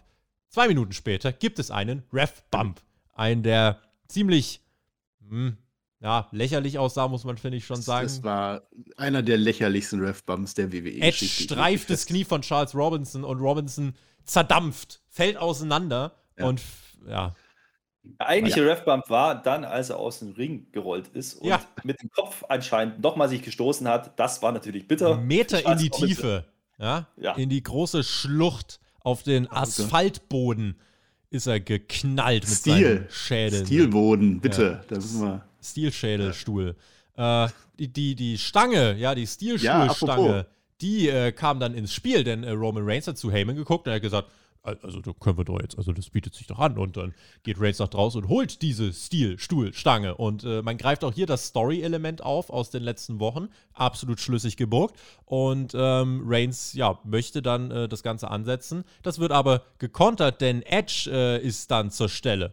Und während der Referee Backstage getragen wird, äh, hängt Roman Reigns da im Ring, äh, im Halt von Edge. Es gibt keinen Referee, das, das Match kann faktisch gerade nicht enden. Die Usos kommen raus äh, und wollen eingreifen, aber die äh, beiden Mysterios, Ray und Dominic, sind zur Stelle. Die machen da den Save. Es gab dann aber nochmal einen Eingriff. Das war so ein bisschen der Punkt, wo ich dann gesagt habe, hm, WWE Main Event, bisschen overbooked Sports Entertainment Style, denn Seth Rollins kam raus damit haben wir gerechnet. Hätte es wahrscheinlich den Eingriff von den Tag Teams vorher nicht gebraucht. Und Seth Rollins trat Edge mal gepflegt an den Hinterkopf. Reigns setzt zum Spearen, aber Edge kontert das neuer Referee da, Drama 1, 2, Kickout und den haben die Fans tatsächlich auch gefressen an dieser Stelle. Dann gab es This is Awesome Chance und äh, Seth Rollins hat gesehen, oh, Edge, der ist ja immer noch am Drücker, kommt nochmal zurück, lenkt Edge ab und dann gibt es den Spear von Reigns und da kann Edge eben nichts mehr machen. One, two, three.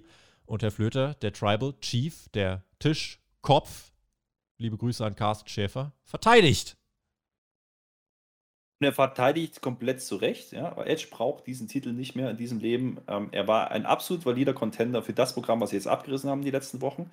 Aber das ist mit Abstand der richtige Sieger. Ja. Also da brauchen wir uns ja nicht, da, da diskutieren wir nicht drüber. Und äh, weil es gerade im Chat hier auch wieder diskutiert wird, ja, ich bleibe dabei. Roman Reigns ist der beste Wrestler der aktuellen Zeit. Ja mit allem, was er da macht. Und wer das nicht gesehen hat, die ersten zehn Minuten, Viertelstunde, was da passiert ist, ja, ist im Endeffekt, er hat Pops bekommen, als er reinkam. Er hat Pops bekommen, wegen seiner Leistung. So, er soll aber das hier sein gegen, soll der hier sein gegen, gegen Edge. Was macht er? Er nimmt komplett Fahrt raus. Und das ist absolut richtig gewesen, denn du hast davor ein Match gehabt, was vor Action gestrotzt hast und so buchst du keine Karte. Du kannst nicht nochmal so ein ja, keine Ahnung, Main Event, äh, ich mache ein Finish und nach einem anderen Match machen mit diesen beiden. Du hast vor allen Dingen auch einen Edge da drin, der nicht mehr der allerjüngste ist, der eine ganze Zeit lang nicht im Ring stand und du musst ihn gut aussehen lassen, wenn du das valide verkaufen möchtest. Und das hat man hier alles gemacht. Ja? Und das zeigt für mich, dass da zwei Wrestler im Ring standen, die absolut wissen, was sie da tun. Und das zu jeder Zeit. Die wissen, wie man wrestelt. Ja, das ist ein Punkt. Aber die vor allen Dingen wussten, wie man mit einer Crowd umzugehen hat. Und das war fantastisch. Was das haben wir am Anfang auf alle Fälle gemerkt. Also die, die haben die Crowd geatmet. Das war wie früher. Das war, ja, ich, es war nicht auf einem Niveau, aber es war nah dran an, an Hogan The Rock damals. Die haben einfach ge gemerkt, diese Crowd möchte das sich jetzt ist der WWE-Optimist. Da habt ihr Ja, ihn. da ist er wieder. Es war nicht, es war nicht, nein, es war aber in der Art. Es ging, es ging dahin. Jetzt, jetzt machen wir das nicht schlecht. Äh, das haben sie gemacht. Und dann, gut, Kritikpunkt. Ich, ich habe tatsächlich Kritikpunkte, Kritikpunkte an diesem Match, äh, auch wenn das jetzt vielleicht überrascht. Hört, hört. Roman Reigns möchte am Anfang gehen. Ja, er bespricht sich mit Paul Heyman, ob er bleiben soll. Warum macht man das? Äh, dann, äh, die Usos Mysterios overbooked, du sagst es, ja. Dann kommt Rollins zweimal raus. Gut, das finde ich ganz gut, dass, dass es zwei Eingriffe braucht von, von Rollins, dass Edge dann am Ende verliert. Okay, aber es ist, es ist schon overbooked. Der Referee Bump, wir haben es gesagt, der war lächerlich, ja. Der, der, der zweite Ref kommt natürlich in WWE-Manier genau zum richtigen Zeitpunkt raus, wenn er denn zählen muss. Michael Cole bekommt einen Volltrottel-Moment, wenn es den gibt beim PPV, ich weiß es nicht. Der sagt uns zehn Minuten lang, dass der Ref am Boden ist, dass wir keinen Ref haben. Und dann wird aber Roman Reigns gepinnt und Cole fragt sich, warum zählt denn hier keiner? Hat er nicht mitgekriegt gekriegt. Äh, fand, fand ich blöd.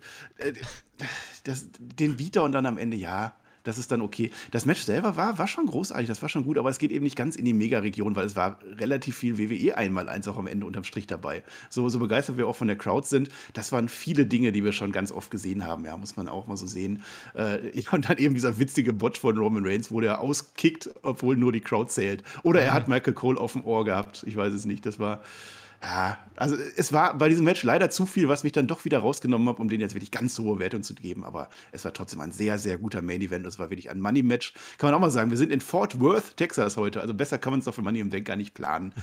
Ja, doch, nehme ich. Ich bin nach wie vor begeistert. War halt äh, vom Stil her einfach ein bisschen mehr wieder dieses WWE-Style Sports Entertainment mit den Eingriffen. Das wie gesagt, war Catchen. Den, den Tag. Das war Heavyweight Catch. Ja den Tag Team am Ende, am Ende war es kein Heavyweight Catch, sondern eben viele Eingriffe. Den Tag Team Eingriff hätte ich nicht gebraucht, aber der Weg eben bis dahin, das hat, da kann man zu stehen, wie man will. Fakt ist, dass 10.000 Leute am Ende dieses Matches investiert waren, also hat der Stil funktioniert. Ähm, das war davor war es halt ein wirklich einfach ein wie ein Klassiker, kann man sagen, äh, war es einfach aufgebaut. Das war wirklich ein guter Main Event, den Edge und Reigns auf die Beine gestellt haben, haben wir eben auch schon beschrieben und ähm, deswegen ja war ein guter Main Event und äh, wäre es da vorbei gewesen, hätten wir gesagt, ja, ordentlich, ordentlich wahrscheinlich äh, insgesamt gelaufen, gute Show. Aber es ist ja das Fan-Comeback. Und äh, da muss man mal genauer hinsehen, was WWE denn so aus dem Köcher zieht oder was sie aus dem Hut ziehen. Nach dem Match gibt es den Staredown von Rollins und Reigns. Da wird ein bisschen was geteased. Aber Edge lässt das erstmal nicht auf sich sitzen und brawlt sich mit Rollins aus der Arena. Damit haben wir ein mögliches klammert möglich ein. Damit haben wir ein SummerSlam-Match. Das wird kommen und das finde ich ist eine ziemlich coole Ansetzung, kann man was draus machen. Und Roman Reigns nimmt sich ein Mikrofon. Wir erinnern uns, vor ein paar Wochen bei SmackDown wollte er eigentlich eine Promo halten, wo er uns sagen wollte, wahrscheinlich, äh, es gibt niemanden mehr. Und hier hat er sich dann ja, das Mikrofon genommen und hat gesagt, die ganze Welt kann mich jetzt einfach anerkennen.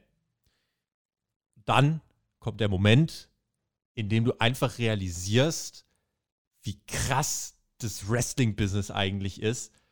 Denn es gibt den heftigsten Pop seit Jahren. Das war, ganz ehrlich, auf Stone Cold Steve Austin Niveau, aber es kam nicht Stone Cold, es kam John Cena heraus.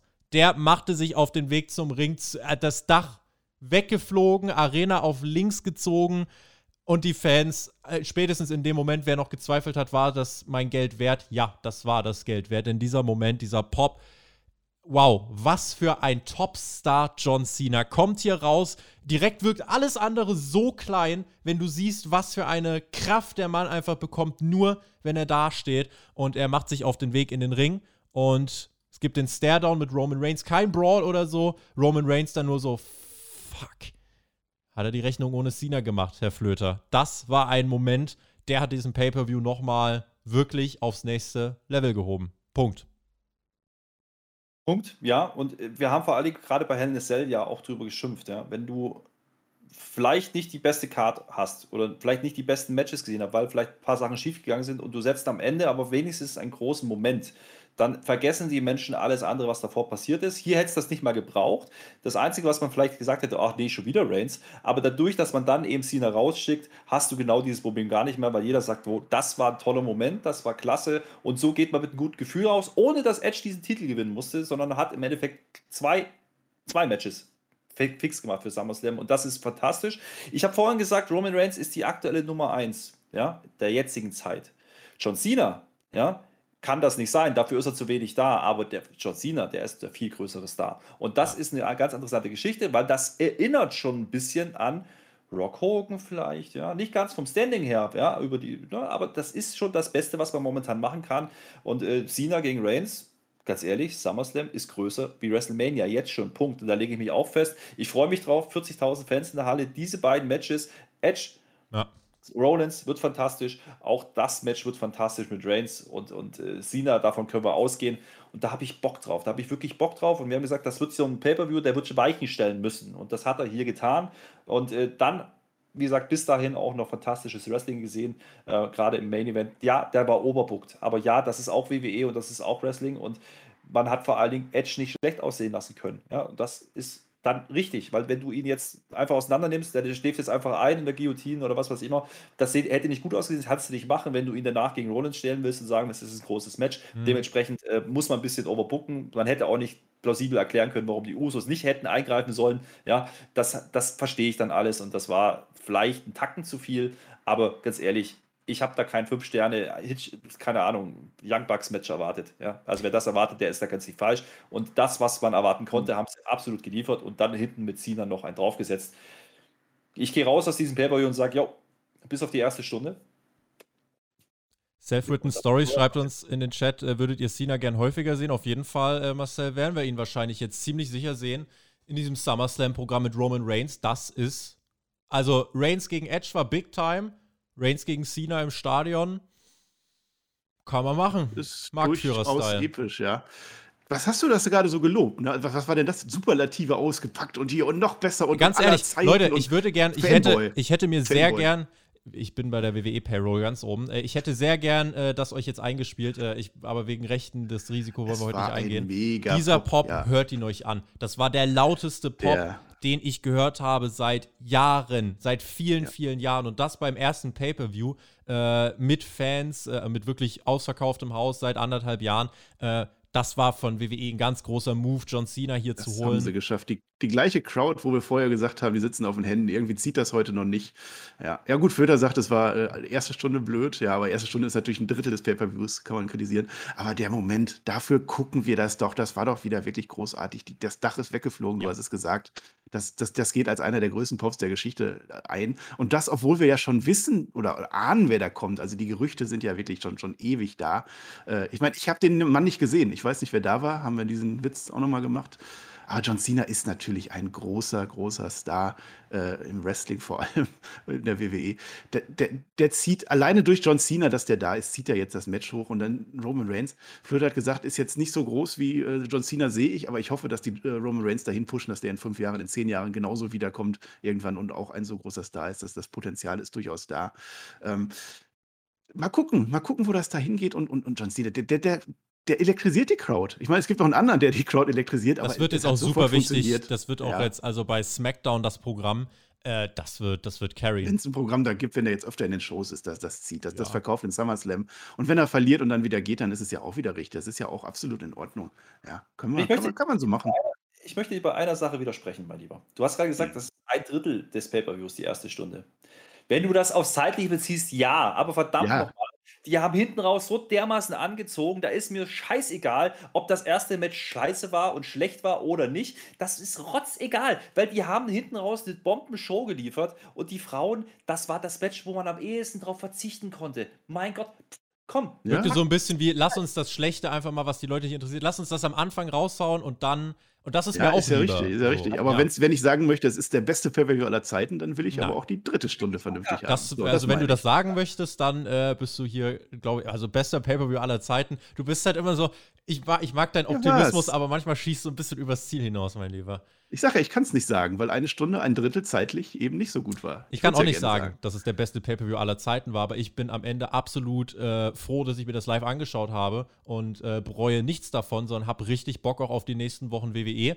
Ist tatsächlich so einfach, weil wir jetzt wirklich, gerade für den SummerSlam, du hast jetzt Cena gegen Reigns, du hast Edge gegen Rollins, ihr werdet bei Raw vielleicht über ein Comeback von Goldberg reden, der Lashley herausfordert, kann man jetzt überlegen, äh, irgendeins von diesen Matches, da, das wird irgendjemand ansprechen, auch von euch äh, Menschen da draußen äh, hier im Live-Chat und die das später dann hören. Ähm, deswegen, also da bin ich wirklich, wirklich gespannt. Und äh, allein für dieses Cena-Comeback an die über 200 Zuschauer, wenn jetzt ein Daumen nach oben für ein Cena-Comeback drin ist, dann können wir WWE mal zeigen, ja, wir wollen große Momente und äh, ich hoffe, man nutzt das Ganze auch, die Aufmerksamkeit, die aufs Produkt kommt um wirklich auch ähm, Stars zu präsentieren, ja, um die Big E's zu präsentieren, um die Riddles zu präsentieren, ja, damit auch wirklich mal die Leute sehen, ey, es sind nicht nur die Alten, sondern auch die Neuen können was auf die Beine stellen. Und äh, das muss man jetzt nutzen. Und Money in the Bank war, und da sind wir beim Fazit, äh, erste Stunde mehr, zweite Stunde angezogen, dritte Stunde fantastisch, sensationell äh, die letzten beiden Matches. Und äh, ein ganz großer Moment am Ende du kannst eigentlich, äh, ja, kannst hier nicht viel meckern und deswegen ähm, großes Highlight. Äh, schreibt uns gerne auch an dieser Stelle die Punkte in den Chat, ja, von 10. Herr Flöter, ähm, wie, wie, wo setzen wir an bei der Skala? Über sieben.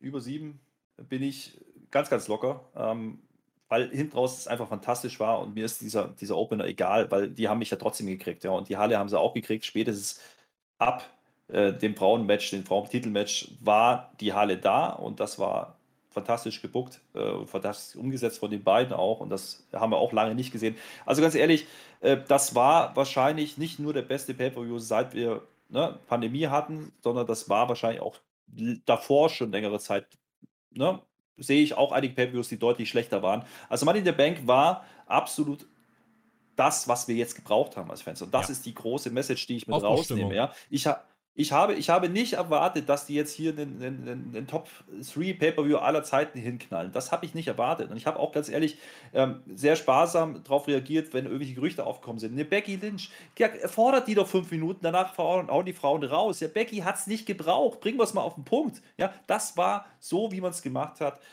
Wieder die WWE, die ich gerne in Zukunft sehen möchte, ohne die richtigen großen Aufbau. Und jetzt kommen wir nämlich zum Punkt. Money in the Bank ist der Startschuss für die nächsten Monate und Wochen. Breaking News an dieser Stelle: John Cena wird heute das Opening-Segment von Raw bestreiten. So. Mit Gold, also Goldberg ist da nicht angekündigt, aber ihr könnt davon ausgehen, es wird Topstar-Power geben. Und das macht ja wieder Sinn, wo doch Roman Reigns, äh, egal. Ist egal, hinterfrag nicht. John Cena. Das Ding ist. Freunde, ganz kurz, ich habe noch meine Wertung noch nicht abgegeben, das möchte ich gerne noch ganz kurz machen. Ich bin, ich habe gesagt, weit über 7 und weit über 7 ist fast eine 8 bei mir, 7,75 und weil das scheiße klickt, machen wir eine 8 draus, 8 von 10, weil ich einfach unterhalten war. Ich habe drei Stunden Spaß gehabt. Punkt.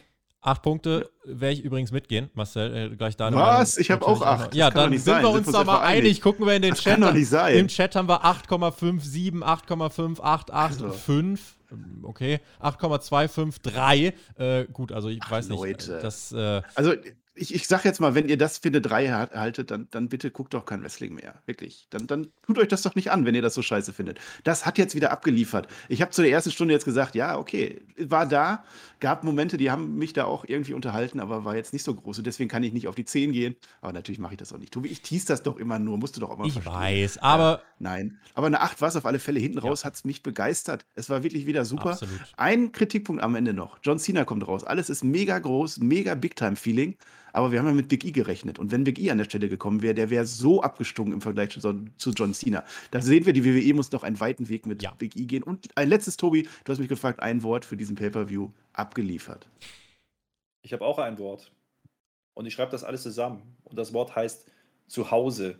Und das meine ich in dem Sinne, hey, Freunde, das ist wieder das Wrestling, auf das wir so fucking scheiß lange gewartet haben nochmal. Ja, und jetzt haben sie es endlich gemacht. Ja, SmackDown war mit angezogener Handbremse. Und ganz ehrlich, wenn das Mittel zum Zweck war, damit das jetzt größer wirkt, dann nehme ich das, dann ist mir das wurscht, dann gucke ich mir noch fünf Stunden SmackDown und Raw an, ist mir doch egal. Das war wieder mein Wrestling. Ich bin zu Hause dieser Pay-Per-View in einem Wort für mich abgeliefert, auf jeden Fall. Und wir sehen an den Ankündigungen für Raw, und das ist genau das Ziel. Das ist das, was die Leute von WWE erwartet haben und WWE macht's. Lust auf den Sommer machen, Aufbruchsstimmung. Zeit von Pandemie äh, eingeschränkten Shows ist jetzt erstmal vorbei. Kein Thunderdome. Du kannst wirklich große Momente erzeugen. Das kann WWE, wenn sie wollen meine Message, die ich von WWE erhalten habe, ist, sie wollen. Ich hoffe, das endet auch darin, dass wir nach dem Sommer sagen, geil, man hat wirklich was draus gemacht und äh, es trägt sich. Das soll jetzt nicht nur ein kurzer Peak sein und danach äh, fallen wir wieder komplett ab. Ja, je, je, höher man fliegt, desto tiefer kann man fallen. Ich hoffe, WWE nutzt das als Aufschwung und nicht nur als kurz, kurzen Anschubser und verliert dann wieder Tempo. Äh, das ist meine Hoffnung. In diesem Sinne, Freunde, das war die Money in the Bank Live Review. Vielen, vielen lieben Dank an äh, insgesamt jetzt allein in dieser Live-Ausstrahlung schon äh, weit über 800 äh, Wiedergaben und über 800 äh, Menschen, die dann hier mit dabei waren. Richtig coole Sache. Schreibt uns gern noch eure Kommentare auch unter das Video. Also äh, auch an alle, die jetzt im Live-Chat sind, lasst uns doch gern noch einen Kommentar unter dem Video da. Verewigt euch dort und äh, gern auch den Daumen nach oben natürlich und selbstverständlich ein Wort. Wie fandet ihr Money in the Bank? mein Wort ist jetzt Abmoderation. Das war's für heute. Ich freue mich und äh, bin äh, ja, dankbar, dass dieser Pay-Per-View meine Erwartung nicht enttäuscht hat. In diesem Sinne, wen es betrifft, viel Spaß morgen bei der Raw Review mit äh, den, beiden, äh, den beiden Knallflöten und äh, dann bin ich raus, verbleibe mit GW. Genieß Wrestling, macht's gut. Auf Wiedersehen. Ihr habt die Schlussworte. Ciao. Ich gebe dem Flöter die Schlusswörter. Ich habe nicht mehr viel zu sagen. Es war eine tolle Nacht. Es hat, gut, es hat gut funktioniert einfach. Es war Wrestling, wie wir es lieben, wie ich es vor allem liebe. Ja, wenn das jetzt bei Raw so weitergeht und wenn John Cena kommt, dann muss es ja so weitergehen. Und dass der SummerSlam auch groß wird, ja, sind wir uns ja einig. Die WWE ist wieder auf Kurs und dann wird sie wahrscheinlich auch wieder abfallen. Egal. Wir freuen uns dann hinterher trotzdem. Ein Teaser noch, den Tobi natürlich vergessen hat. Wir machen unseren Stammtisch. Den machen wir heute, also Montagabend, 19 Uhr auf Discord. Ja, näher, nähere Einzelheiten erfahrt ihr dann bestimmt bei Twitter oder wo auch immer oder keine Ahnung. Da reden wir über diese Show und wir reden über den Kanal selber. Was können wir besser machen? Was kann, kann vor allem der Flöter besser machen, aber ich auch. Und dann sehen wir uns da schon wieder und dann reden wir einfach genau an dieser Stelle weiter. Und Flöter, du hast jetzt. Der Discord-Link ist auch in der Beschreibung. Siehste. So. Freunde, wir haben, jetzt, wir haben jetzt viel darüber gesprochen, dass WWE scheinbar zurück ist, dass WWE heute viel, viel richtig gemacht hat und dass WWE hoffentlich wieder in die Spur zurückgefunden hat. Und ich möchte da nicht enden mit, wir gucken nur auf WWE. Ihr könnt mir gerne unterstellen, ich bin WWE-Fanboy, was übrigens absoluter Quatsch ist. Ich möchte aber sagen, wenn WWE es schafft, gute Shows zu machen, profitieren am Ende alle davon. Wrestling hatte eine sehr, sehr schwere Phase, was Hype angeht, was Boom angeht. Und wir brauchen eine starke WWE. Auch ihr ganzen AEW-Lover und Hater von WWE. Alles in Ordnung. Aber wir brauchen eine starke WWE. Ihr genauso wie wir. Ja? Und vor allen Dingen auch die ganze Indie-Szene. Wrestling funktioniert nur, wenn der Branchenführer, lief der Branchenführer liefert. Und das haben sie gemacht. Und das bleibt hoffentlich so. Ich habe jetzt schon Bock auf SummerSlam. Ich sage es euch ganz ehrlich. 40.000 Stadion. Das ist meine WrestleMania. Da will ich hin. Und das sind jetzt fünf Wochen. Und auf die freue ich mich bis dahin. Äh, heute nicht genug Wrestling. Heute wirklich GW. Genießt Wrestling. Weil das war heute zum Genießen. Ich bin raus, schön mit OE.